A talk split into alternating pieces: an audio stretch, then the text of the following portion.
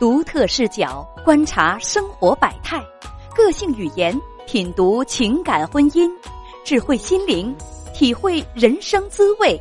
欢迎收听夜文时间。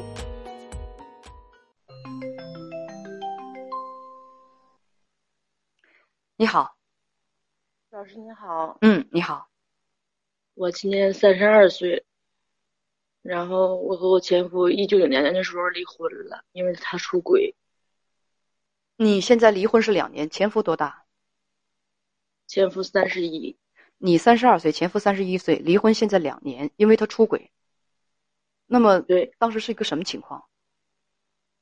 当时吧，我就发现他还有个别的微信，然后就发那个女的的照片儿，然后叫老婆，而且给人发了很多钱。嗯然后我就问，问他完了，他就说了，他有人了。我说那你怎么想？我俩就是两天三天就离完婚了，就是他就一心想就不跟我过了，就要走。我说行，因为我怕他家庭、他家人再知道了，再不给我房子、不给我钱啥的。然后我俩当时。等等等等等等，当时孩子多大？离婚的那年是没上一年，六岁。哦，那孩子给谁了？孩子给我了，他不要孩子，而且我也得要我闺女，她是女孩儿。女孩儿。好，两三天就离了，之后呢？之后就不联系了，他就走了，他应该是去外地，去挺远的，应该是。嗯然后等到我俩离婚的时候是三月份，大概八月份、九月份的时候，他就回长春了，回来了，不要说城市的名称，不要说城市的名称。有点是，然后回来了，因为我十岁的时候我妈妈就走了，我没有家，然后他回来我就原谅他了，我寻思他就改了呗，不那样，嗯那你当时知道他那个外遇还还还还在不在？不在，应该是不在了，因为那个女的就是钱他太穷了，应该是没跟他在一起。哦，但是我问过，我觉得他接受他回来了，就就没再问过。嗯，那时候你们分开半年，你们又重新在一块儿生活了。嗯，之后呢？然后挺好的，他他可努力了，就就开车，然后半年都很好。后来去年疫情，他就不上班了，但是我一直工作。去年他也就是挣一万多块钱，因为还有车险什么都是我给他买，然后也挺好的，就不在乎钱不钱的吧，孩子有个有个家。然后今年吧，今年就是钱也没挣多少，然后就从打啊四月份的时候，他就跟我说，他说他欠老多外债了，还要还钱，就是再挣钱也不能给我了，就是这么说。然后那他每个月得给孩子拿抚养费吧？就偶尔给一点儿，这个月反正就给我几百块钱，六七百块钱。之你也有收入前都没有？，我也有收入，我有工作。还有呢？还有，我就想知道，现在其实我心里是不想跟他过，对自己太折磨了。他也不咋回家，他说他开车，他应该是在开车，完事欠很多钱，他压力也大。我欠刷的信用卡，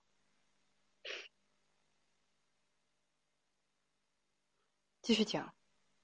我就不知道我自己该怎么办了。没没有没有姐和妹儿，也没有妈妈，不知道跟谁说这心里话。你没有别人，但是你有自己的脑子啊。你自己的脑子可以让你决定你的自己的事情啊。有些事情一定要跟别人商量吗？自己没有个主心骨的，你没长脊梁骨吗？什么叫做没有主心骨？自己是不是自己的主心骨？自己生活的主心骨？你还要拿别人的主心骨当你自己的主心骨？那人家怎么站着啊？什么叫做没有个主心骨？自己的事情不自己决定，一定要问别人吗？你告诉我，自己的事情不该自己思考吗？自己思考，自己做决定，不行吗？找什么主心骨啊？那三十多岁的人了，你要十二岁，说现在未成年，我我我找个人替我做决定，我觉得那很正常。你三十多岁的人了，又是孩子妈妈，你还想找谁？你还想找什么主心骨？我说你骂我吧，老师，我想清醒一点。你哪里不清醒啊？我可痛苦了。我问你哪里不清醒？为什么痛苦？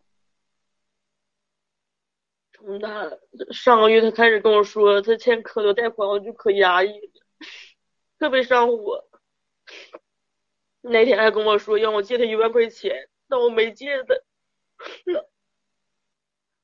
你已经不爱他了，对吧？对，不爱了，早就不爱了。他也不是你丈夫了，对吧？对。所以，而且很多事儿，他外遇，失去了婚姻，他自己愚蠢，欠了这么多的债，你能不能告诉自己，这跟你有啥关系？你上那么大火，如此的悲天悯人，你是哪一方的神仙啊？而且现在我俩在一起，问你话呢，就像个怨妇似的，在这跟我吐槽，根本就不跟着我的思路走。你拿我当什么了？嗯，你说老师，我说完了，让你回答。我忘了你说的啥。哎呦，啊，你跟编辑讲啊，说呢，嗯，当初是因为他出轨，所以提出了离婚。他跟第三者在一起半年，分手了。为了孩子，你接受他，他现在对你不好，也不给你钱。他说自己欠了很多的外债。离婚前他还打过你，问要不要继续下去。那你不愿意的话，就不继续下去呗。房子如果是你的。让他滚，你跟孩子继续生活。如果房子是他的，你跟孩子咱咱咱咱滚，是吧？咱们到别的地方去生活。以后你不喜欢他，那为什么还要和他在一起啊？所谓的嗯什么，也跟刚才那个那个那个姐姐一样。哎呀，我想给孩子一个完整的家，那就先去了解一下什么叫做完整的家，然后再来再再来在这胡说八道，不好吗？你不会是也要给我一句说，我和他在一起虽然很不幸福，我也很不开心。我们俩现在同居在一块儿，但是呢，我为了给孩子一个完整的家，逗谁呢？什么叫完整的家？胡扯，这是。我我也是这么想，老师，因为我十岁，我妈妈就把我扔给我我爸了，然后我爸出车祸，所以说我没个家，我缺很多爱。等我到二十岁才跟妈妈联系。你缺很多爱，你也知道什么叫做家？听着。什么叫做家？家是一个能够给人爱的地方，对不对？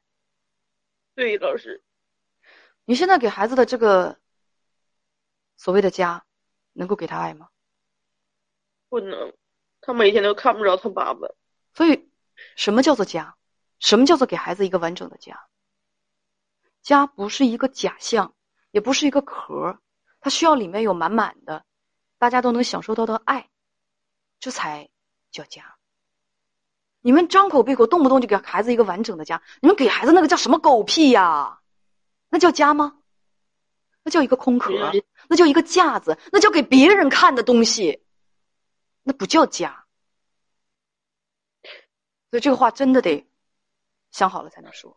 那动不动就是哦，我想给孩子一个完整的家，有的时候这是一个借口，这是对自己懦弱的或者无能的没有办法处理问题的一个借口。而且大家说的对，孩子什么都懂。他看他看得非常清楚母亲的懦弱，他看得非常清楚，你根本就不是为了他着想，你只不过自己下定不了决心，离不开那个男人而已。哪怕他打你、虐待你、对你不好，他绿你，你也离不开他。对呀，但是谁愿意面对这样的事实呢？不如给自己一个非常神圣的一个一个理由，我就是为了孩子啊。对，会有为了孩子的理由。为了孩子的一部分理由，但真正的占大多数，成就是说，就是占占大多数比率的又是什么呢？是你自己的懦弱。就像刚才那个没有孩子的那个小妹子说的那样，我我害怕，我不愿意失去婚姻本身。很多人只不过是出于对离婚的惧怕，而不是说自己这个这个婚姻怎样怎样。因为在很多人眼中，有家就是比没家好，有家哪怕在家里头天天。被绿挨打也比自己单身强，为什么？社会舆论呢？那个刚才那个可笑的社会舆论，我已经给大家说过了。那如果你们实在这么想，就坚持吧。你听明白我的意思了吗？稍等，稍等，稍等，听明白了吗？我觉得听明白了，老师。你的网名当中啊，有两个字叫“战士”，你知道什么叫战士吗？不需要你解释，我只希望你能够真的人如其名，在自己的生活当中做一名女战士。